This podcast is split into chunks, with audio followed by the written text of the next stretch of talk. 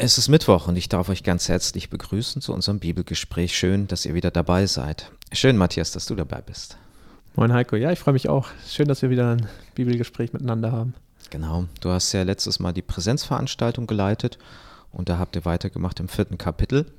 Da wollen wir uns heute anschließen, aber bevor wir sagen, wo es weitergeht, wollen wir natürlich auch miteinander beten.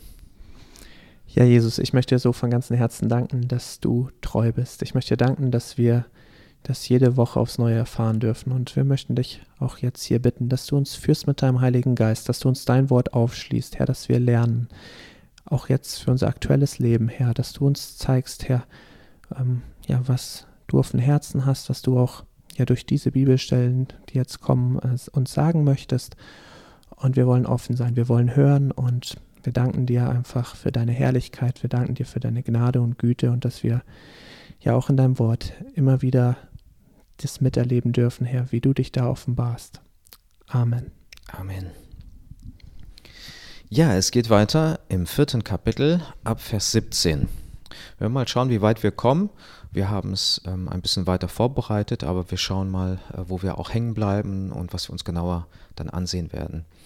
Deshalb lesen wir erstmal einen Abschnitt und zwar, ähm, ich lese mal Vers 17 bis 22. Und Kain erkannte sein Weib, die ward schwanger und gebar den Henoch. Und er baute eine Stadt, die nannte er nach seines Sohnes Namen Henoch. Henoch aber zeugte Irad, Irad zeugte Meshujael, Meshujael zeugte Methushael, Methushael zeugte Lamech. Lamech aber nahm zwei Frauen, eine hieß Ada, die andere Zilla.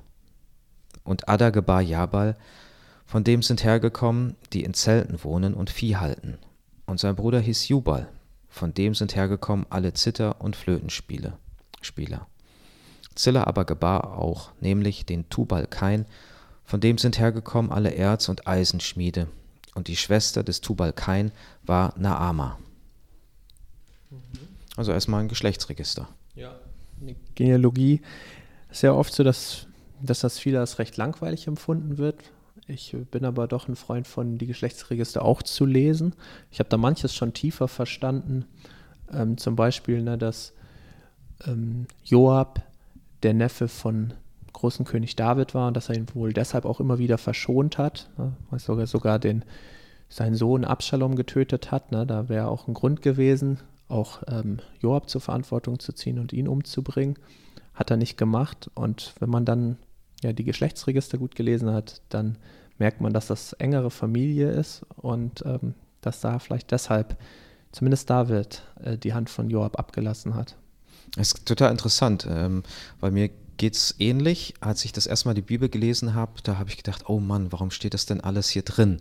Und ähm, nach und nach hat man dann, oder habe ich dann erkennen dürfen, dass da vieles äh, drinsteckt und dass die Bibel es ganz genau nimmt.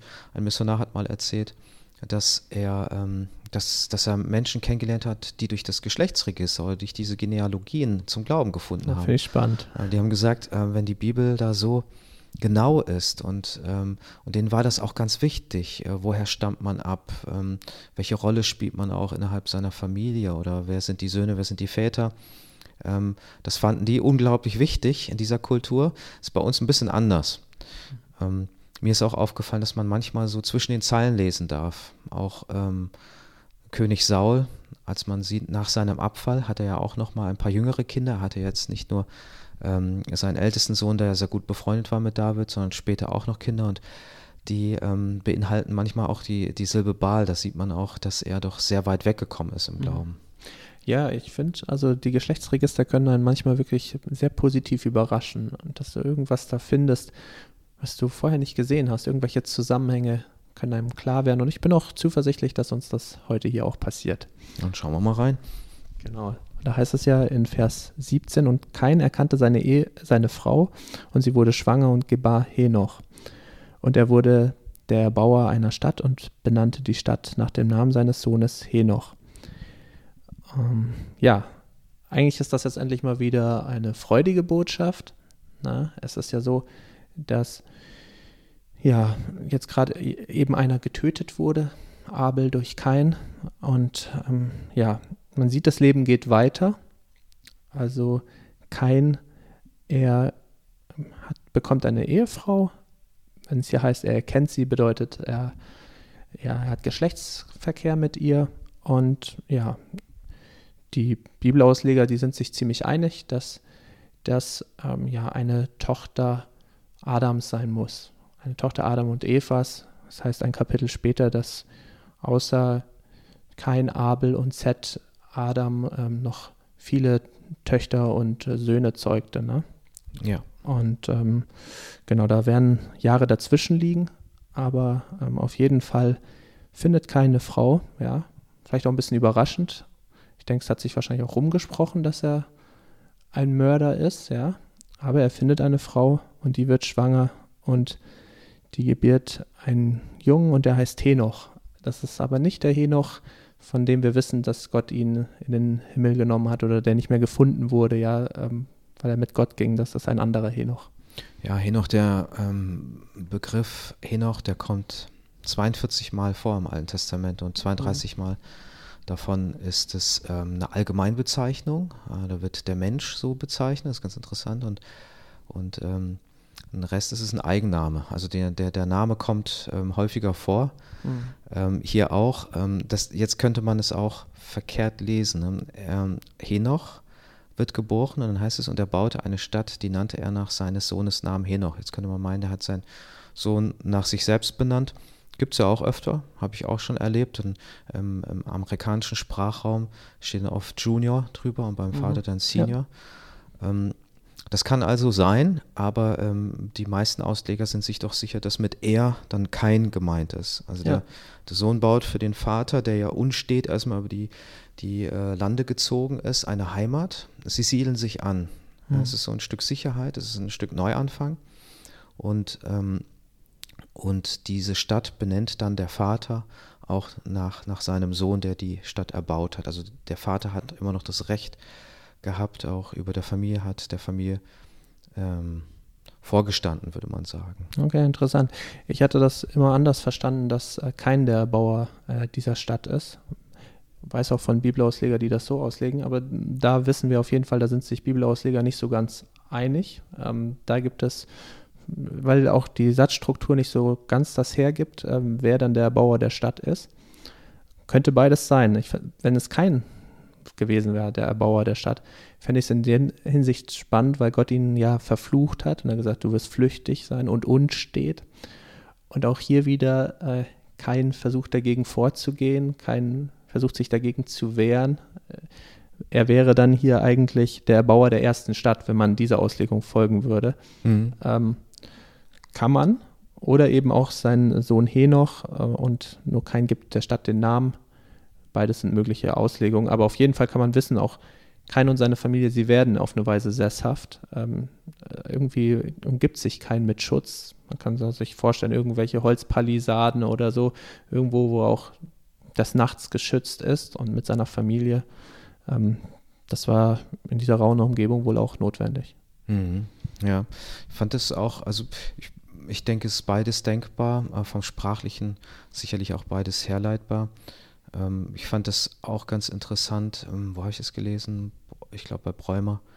Da war das auch noch ähm, dieser Gedanke, dass, ähm, dass die neue Generation auch ähm, etwas Neues erschaffen darf oder mhm.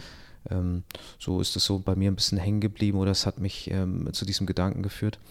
wie dem auch immer sei, äh, man, man, sieht hier, dass, dass äh, ein Teil des Fluches, der ausgesprochen ist, sich wirklich auf die Person bezieht und es gibt es gibt natürlich auch Folgen oftmals für die kommenden Generationen, ist ganz klar.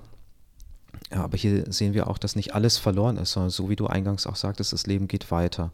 Mhm. Also sie, sie ähm, bauen sich eine Heimat auf. Ja. Und dann heißt es, dem Henoch aber wurde Irat geboren und Irat zeugte Mehuael und Mehuael zeugte Methushael und Methushael zeugte Lamech. Lamech aber nahm sich zwei Frauen, der Name der einen war Ada und der Name der anderen Zilla.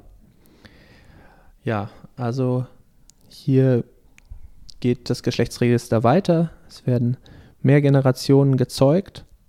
Ähm, und man kann auch davon ausgehen, dass wenn hier ein Name steht und dann zeugte den und den, ähm, dass es sich hier auch nur um den Erstgeborenen handelt. Und äh, also der hatte das Erstgeburtsrecht, den doppelten Segen, aber das heißt nicht, äh, dass das Familienoberhaupt nicht noch mehr Söhne und Töchter zeugte. Es ist vielmehr davon auszugehen, dass er noch viel mehr Söhne und Töchter zeugte, aber die Namen sind uns nicht überliefert. Also es ist selten, dass noch ein Zweitgeborener oder vielleicht auch noch ein Mädchen oder eine Frau genannt wird. Kommt vor, aber ist eher selten. Mhm. Also darauf, darauf wird ja auch nochmal Bezug genommen, ein Kapitel später, im fünften Kapitel, da wird es dann nochmal eindeutiger gesagt, auch ähm, von Anfang an, wo es dann auch heißt, ähm, dass ähm, Adam beispielsweise äh, 130 war und dann zeugte er einen Sohn, ähm, das war Seth, und danach lebte er noch 800 Jahre und zeugte Söhne und Töchter. Ja. Hat er recht lange Zeit dafür gehabt. Ja, also bis, bis er dann 930 Jahre alt wurde. Mhm. Also ist schon, schon eine lange Zeit und man könnte sagen, da hat er mehrere Generationen eigentlich gegründet. Ja. Wahrscheinlich viele. Also ich glaube, so ein langes Lebensalter ähm, ermöglicht auch eine gewisse Bevölkerungsexplosion. Wenn, wenn alle eine Erdenbürger so lange leben und ähm, ja, Zeugen und Kinder gebären und so, dann ähm, wächst einfach die Weltbevölkerung recht schnell. Mhm. Und das war ja auch eins der, der Ziele. Ne? Seid fruchtbar und mehret euch. Genau. Richtig. Und ich glaube auch, dass ähm, genetisch alles noch so gut in Ordnung war. Ja, mhm. Das ist heute schon ein bisschen anders. Ja, man spricht da auch ähm, bei den Bibelforschern über ähm, genetischen Verfall, der am Anfang natürlich noch nicht so da war und ja, je mehr auch praktisch innerhalb dann der Familie äh, Ehen entstanden sind, dann später und dann auch, auch mit dem geringeren Lebensalter, ähm, desto mehr gab es dann auch Missbildungen und dergleichen. Und das wurde ja auch dann zu Moses Zeiten auch verboten, ja. Im mosaischen Gesetz ist es verboten, ähm, seine Schwester zur Ehefrau zu nehmen. Zu Zeiten Abrahams geschieht das noch so mit der Halbschwester oder so. Und ähm, ja, aber hier war es noch erlaubt und äh, hier, ja, kann man sagen, wenn ja, Personen über 900 Jahre waren, dann scheint der Genpool oder scheint die Qualität der Gene noch das zu generieren, selbst wenn es dann ähm, ja einfach Kinder auch aus Geschwisterehen gibt. Mhm. Ja. Dann kommen wir zu Lamech, ne? Ja, das ähm, ist der erste, der sich zwei Frauen nimmt, von dem es berichtet ist. Ne? Mhm. Er nimmt sich zwei Frauen, Vers 19. Eine hieß Ada die andere Zilla. Und äh, beide bekommen Nachwuchs. Ada bekommt Jabal und dann heißt es, von dem sind hergekommen, die in Zelten wohnen und Vieh halten.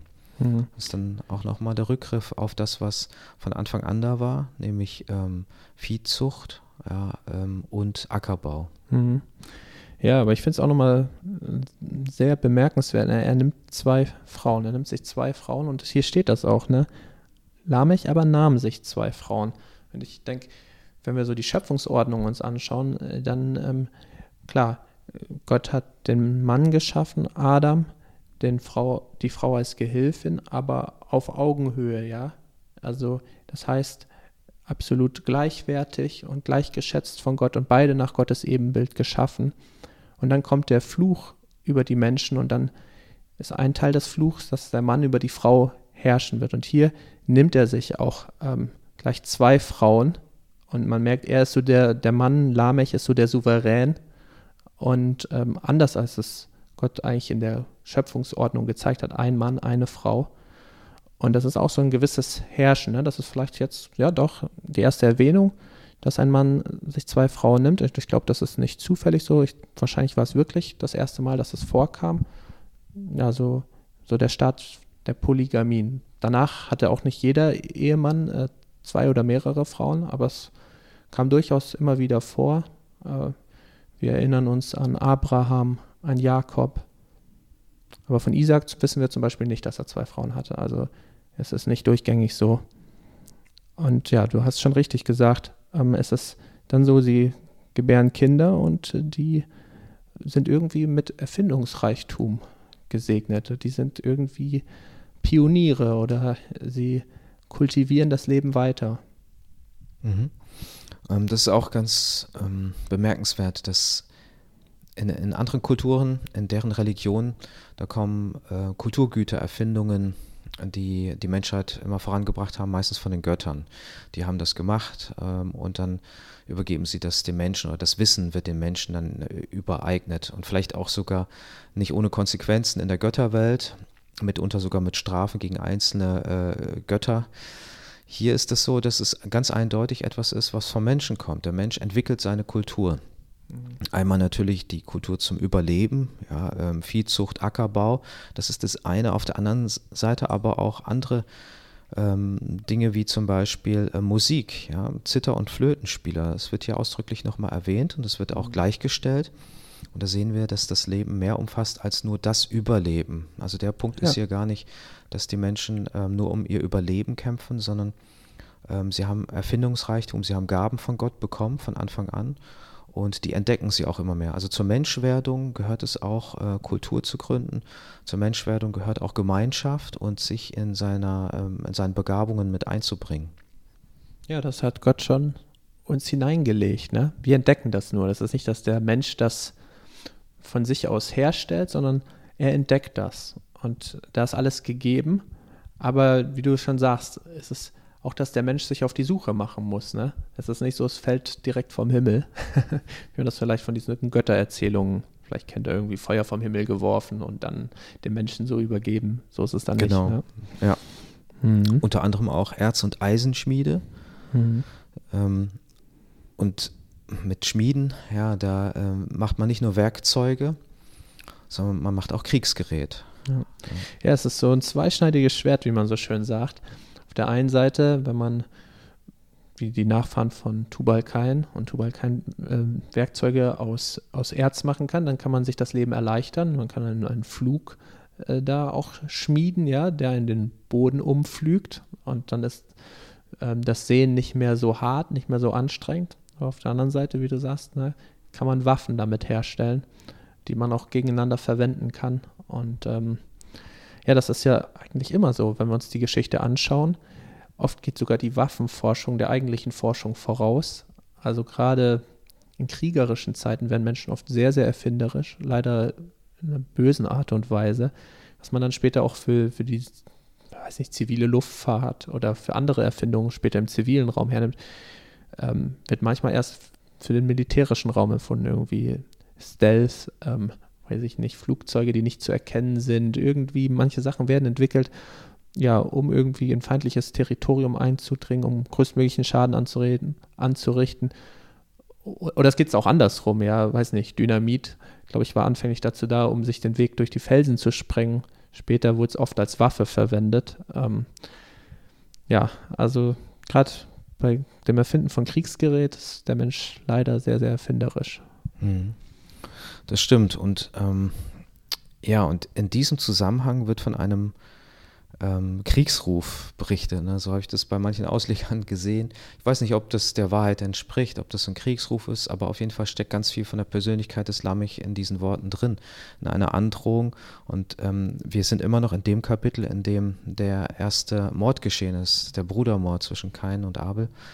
Und jetzt sind wir ein, ein paar Generationen danach nicht weit weg, nur ein paar Verse, könnte man sagen, ist der Abstand groß. Und dann kommt dieser, ja, also dieser ganz harte Ausruf, den Lamech seinen Frauen zuruft. Ada und Zilla, höret meine Rede, ihr Weiber Lamechs, merkt auf, was ich sage. Einen Mann erschlug ich für meine Wunde und ein Jüngling für meine Beule. Kein soll siebenmal gerecht werden, aber Lamech siebenundsiebzigmal. Hm. Ja, das ist ganz krass. Ich habe auch von Bibelauslegern gelesen, dass das eigentlich ein Gedicht ist. Also die Anordnung der Wörter, der Vokale und Konsonanten. Mhm. Es ist da, mancher sagt sogar, das ist vielleicht sogar das erste Gedicht. Ich, das finde ich ein bisschen weit hergeholt. Wäre auch nicht schön, ja. Ja, wäre nicht schön. aber das ist wohl ein Gedicht, ein Lied, wo Lamech sich offensichtlich brüstet, zwei Männer schon erschlagen zu haben. Also er ist wirklich auch stolz darauf, auch da sieht man so die Verkehrtheit ähm, von Lamech. Ne? Also er trauert darum nicht. Ähm, wenn er darum getrauert hätte, wäre es vielleicht Notwehr gewesen. Ne? Da hätte er es nicht absichtlich gemacht, äh, hätte sich nur gewehrt. Aber hier äh, sieht man sehr deutlich, dass er so Exempel statuieren möchte. Also er möchte zeigen, also den Lamech, äh, den rührt keiner an. Ich glaube, er hat ein ganz starkes Machtbewusstsein. Äh, er ist sich seiner Machtfülle wirklich im Klaren und er möchte auch, dass alle das wissen und dass das sprichwörtlich wird, ja, wie mächtig Lamech ist und dass man dem nichts tut. Und ja, wir, im mosaischen Gesetz heißt es ja später ähm, Auge um Auge, Zahn um Zahn. Also Gleiches soll mit Gleichem vergolten werden. Manchmal finden wir das heutzutage sehr, sehr hart und denken, oh, wie kann das sein? Aber wenn wir solche Aussprüche lesen, wie jetzt zum Beispiel von Lamech, dann sagen wir, oh, das äh, sorgt ja schon zumindest für einen Teil gerecht, also auf eine gewisse Weise für Gerechtigkeit, weil ja Menschen, die dann auch rachelüstig sind oder die ihre Macht unter Beweis stellen möchten, oft weit übers Ziel hinausschießen und übertrieben auch Rache üben, auch an Unschuldigen über Generationen hinweg. Ne? Genau, das sind dann die Fäden, die entstehen, Blutfäden und äh, wo man der Gewaltspirale nicht mehr Einhalt gebieten kann, die ein Eigenleben entwickeln. Und Gott hat da eine, eine Grenze aufgewiesen, hat gesagt, nein, ihr sollt nicht mehr fordern, sondern Gleiches mit Gleichem vergelten. Später ähm, durch Jesus wird ja dieses Gebot auch nochmal ähm, mehr, ähm, wie soll man sagen, ähm, in die richtige Richtung gebracht, für uns nämlich, die wir ihm nachfolgen. Wir haben da nochmal ein höheres Gewicht und einen ganz anderen Maßstab, nämlich, dass wir sogar unsere Feinde lieben sollen, dass wir vergeben sollen. Das ist natürlich nochmal ein ganz anderer Anspruch, den können wir hier noch nicht sehen. Ähm, Lamech ist, ist jemand, wo ich sagen würde, der hat sich selbst ganz stark im Fokus. Hm, ich, glaub, ich glaube, dass er auch hier genannt wird, weil, weil hier verdeutlicht wird, ähm, wie der Mensch sich auch von Gott entfernt hat. Hm. Ja, also es werden auch Dinge aufgenommen, die, die etwas damit zu tun haben, was kein mit, mit Gott erlebt hat. Wird ja auch durchaus richtig gesagt, kein soll siebenmal gerecht werden. Aber dann die Weiterführung ist, äh, ähm, sie deutet nicht an, dass das ein Gnadengeschehen war von Gott, damit niemand etwas dem Kain tut, sondern ähm, er, er rühmt das eigentlich. Ne? Kain, das war einer, der sollte siebenmal gerecht werden. Und ähm, aber Lamech, so spricht er von sich selbst 77 Mal. Und das sagt jetzt nicht Gott über ihn, auch nicht um ihn zu bewahren, sondern das sagt er selber von sich und über sich. Das ist das, was er tun würde. Das ist absolut unverhältnismäßig. Ja, das, ist, ähm, das ist das aber, was im Menschen vor sich geht, wenn er, wenn er die, die guten Maßstäbe verliert oder sich selber äh, nur noch im Fokus hat. Mhm, es war nämlich sehr naheliegend, äh, den Tod Abels zu rächen und, und keinen zu töten oder zu erschlagen aufgrund dieses Brudermordes. Und deshalb hat Gott so eine hohe Strafe da gesetzt. Siebenmal soll er gerecht werden. Ne? Übrigens, Gott ist ja die Rache. Also er hat ja auch dann keinen verflucht. Er hat die Strafe über keinen ausgesprochen. Genau, und er erhebt sich sogar eigentlich noch über Gott. Also ne, ist, er könnte noch strenger und noch strikter irgendwie ein Vergehen an ihm rächen. Und also es ist, man sieht einfach, wie sich der Mensch immer mehr so von Gott abwendet und das auch immer brutaler und immer heftiger miteinander zugeht. Mhm. Also ich sag mal, ähm, der Brudermord, hier, also der Mord von Abel, also an Abel, ähm, das ist ja so der soziale Sündenfall. Und ähm, ja, jetzt äh, weitet sich das hier nochmal aus bei Lamech. Tragischerweise. Ja, ja. Wenn das die Verhältnisse waren, in denen die Menschen damals gelebt haben, dann merken wir, dass sich nicht so viel verändert hat. Ja, auch ähm, mit diesem Egozentrismus und ähm, mit dieser Überheblichkeit und auch mit der Blindheit gegenüber Gottes guten Werken und auch äh, Wegen. Da sehen wir, dass der Mensch ähm, heute jetzt natürlich nicht besser dran ist. Also es ist immer einfach, Leute zu verurteilen, über die wir hier lesen, aber ich glaube, dass das, was uns über Lamech hier deutlich gemacht wird, etwas ist, was äh, auch in der Menschheit generell drinsteckt. Da muss man auch gar nicht äh, lange suchen, um das zu finden. Das kann man vielleicht auch bei sich selber finden, wenn mir jemand Unrecht tut. Ne? Was, wird da, was wird da angestoßen? Das sind dann auch ähm, so, so Seiten, die, die solche Töne zum Ausdruck bringen können. Ne? Die anderen sollen sehen, was, was sie mir an Schaden zufügen oder man hat dann das Bedürfnis, ähm, da wirklich nochmal zu vergelten. Ähm, Jesus versucht da zu intervenieren und zeigt einen viel besseren Weg. Der ist aber nicht leichter. Hm. Ja, ja, allen zu vergeben und sogar ne, für unsere Feinde zu beten. Und das ist, das ist ein göttlicher Weg. Ja, aber wir sehen, wir sind heutzutage nicht besser, auch wenn die Menschheit das meint zu glauben.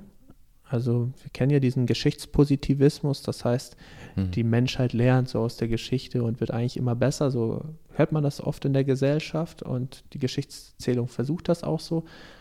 Aber naja, wenn man sich zum Beispiel das 20. Jahrhundert anschaut mit all den Kriegen und Genoziden, dann war das das mit Abstand blutigste Jahrhundert, das 20. Und man sagt sogar, womöglich wurden im 20. Jahrhundert mehr Leute umgebracht als in all den Jahrhunderten zuvor. Also das, also durch Mord und Totschlag. Das ist natürlich irgendwie nicht ganz so leicht zu berechnen, aber dass es auf gar keinen Fall irgendwie besser wird, ne, vom Menschen aus. Ich denke, das ist ganz klar zu erkennen und auch für die Zukunft absehbar. Da sagst du was, ja. Aber es ist nicht zu Ende, ne? Es ist, es ist doch so, dass Gott immer äh, wieder die Menschheit ähm, zu sich zieht, dass er ihnen begegnet, dass er auch manche Dinge begrenzt, die der Mensch ansonsten vielleicht in seiner Blindheit und auch in, in seiner eigenen Art ähm, ausufern lassen würde. Hier heißt es dann im Vers, ja, was ist das? 25. 25. Adam erkannte abermals sein Weib und sie gebar einen Sohn, den nannte sie Seth. Denn Gott hat mir, sprach sie, einen anderen Sohn gegeben für Abel, den kein erschlagen hat. Mhm. Ja, Seth heißt aus dem Hebräischen übersetzt Ersatz. Ne? Also, was ich auch sehr spannend finde in dem Namen Seth, da soll auch so drinstecken, also, oder vielmehr, ne, Gott hat mir einen anderen Nachkommen gegeben als, also als Ersatz für Abel. In diesem Wort Gott, was wir im Hebräischen finden, da steht nicht Jahwe, was so dieser sehr persönliche Gott ist, den man anbetet und preist, sondern so der Elohim, Elohim. Ja. ja. Mhm. so der Schöpfergott, der Transzendente, der sehr weit weg ist. Und mhm. man hat jetzt schon so ein bisschen ein Empfinden von Entfernung zwischen den Menschen und Gott. Trotzdem ist äh, Eva dankbar für, in Anführungsstrichen, den Ersatz für Seth, also den dritten Sohn, den Gott ihr schenkt. Aber es klingt auch alles schon ja viel demütiger und ähm, ja, es ist, ich glaube, sie hat die Härte des Lebens schon auch erfahren. Mhm. mhm. Und dennoch ist es so ein Zeichen der Gnade, dass sie, dass sie nochmal einen Sohn hat, den sie auch von ihrem Empfinden bekommt, weil sie den anderen verloren hat. Ähm, ja, und seht, sein, sein Weg geht weiter. Hier nur angedeutet und Seth zeugte auch einen Sohn und nannte ihn Enosch. Zu der Zeit fing man an, den Namen des Herrn anzurufen. Hier wird ähm, eigentlich was anderes in Fokus gerückt, ähm, aber mit Seth fängt trotzdem was komplett Neues an. Die Linie von Seth wird dann verfolgt und das ist die äh, Linie, die bis zu Noah führt und auch über die Sintflut hinausführt. Die anderen Wege, die hören da ja auf. Ja, ähm, deshalb ist es ganz interessant, wie die Urgeschichte weitergeht, wenn wir uns heute natürlich nicht angucken, aber stattdessen vielleicht dieses Ende von dem Vers.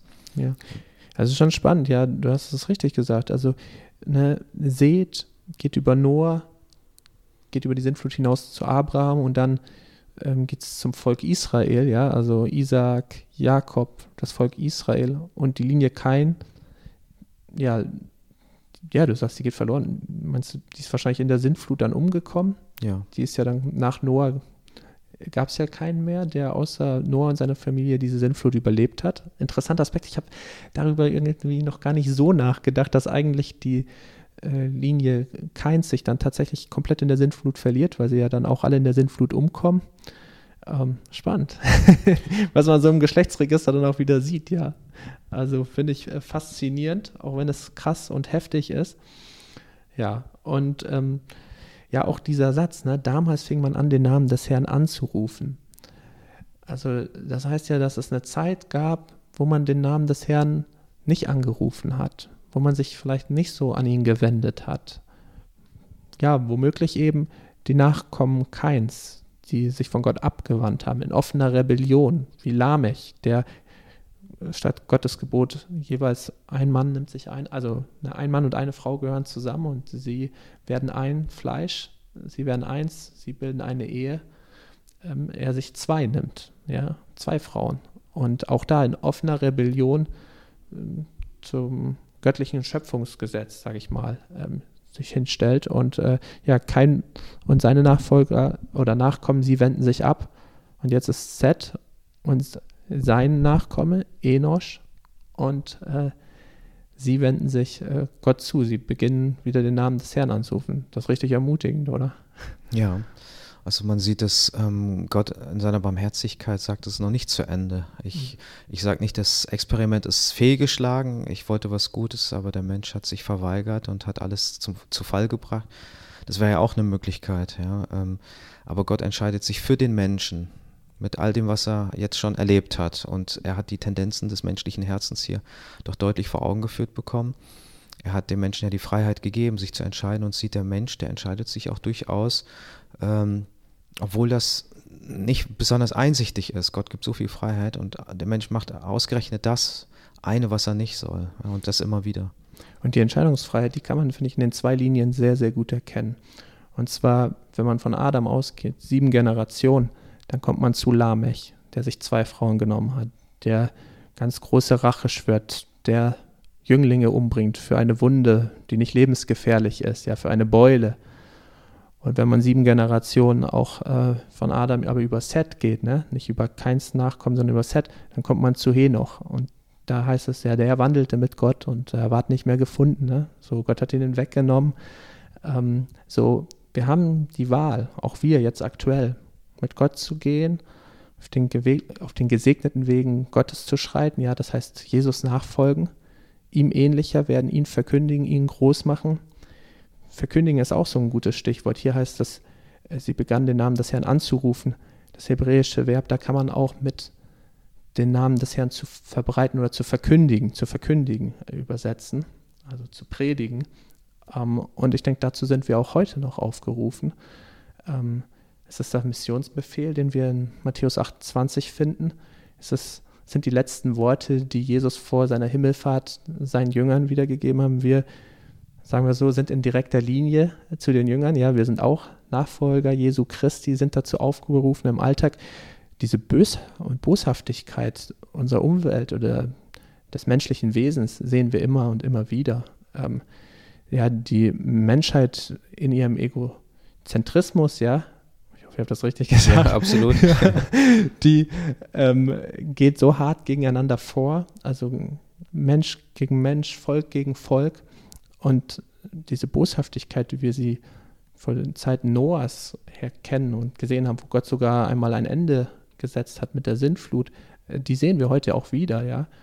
Und trotzdem ist diese Entscheidung offen, ähm, Jesus nachzufolgen, in, mit, im Glauben, ne? durch seine Gnade ihm ähnlicher zu werden und ja, ein Leuchtturm in dieser Welt zu sein, in dieser finsteren Welt oder eben diesen breiten Weg zu gehen, im Dunkeln dieser Welt mitzulaufen, zu schwimmen, sich treiben zu lassen, wie auch immer.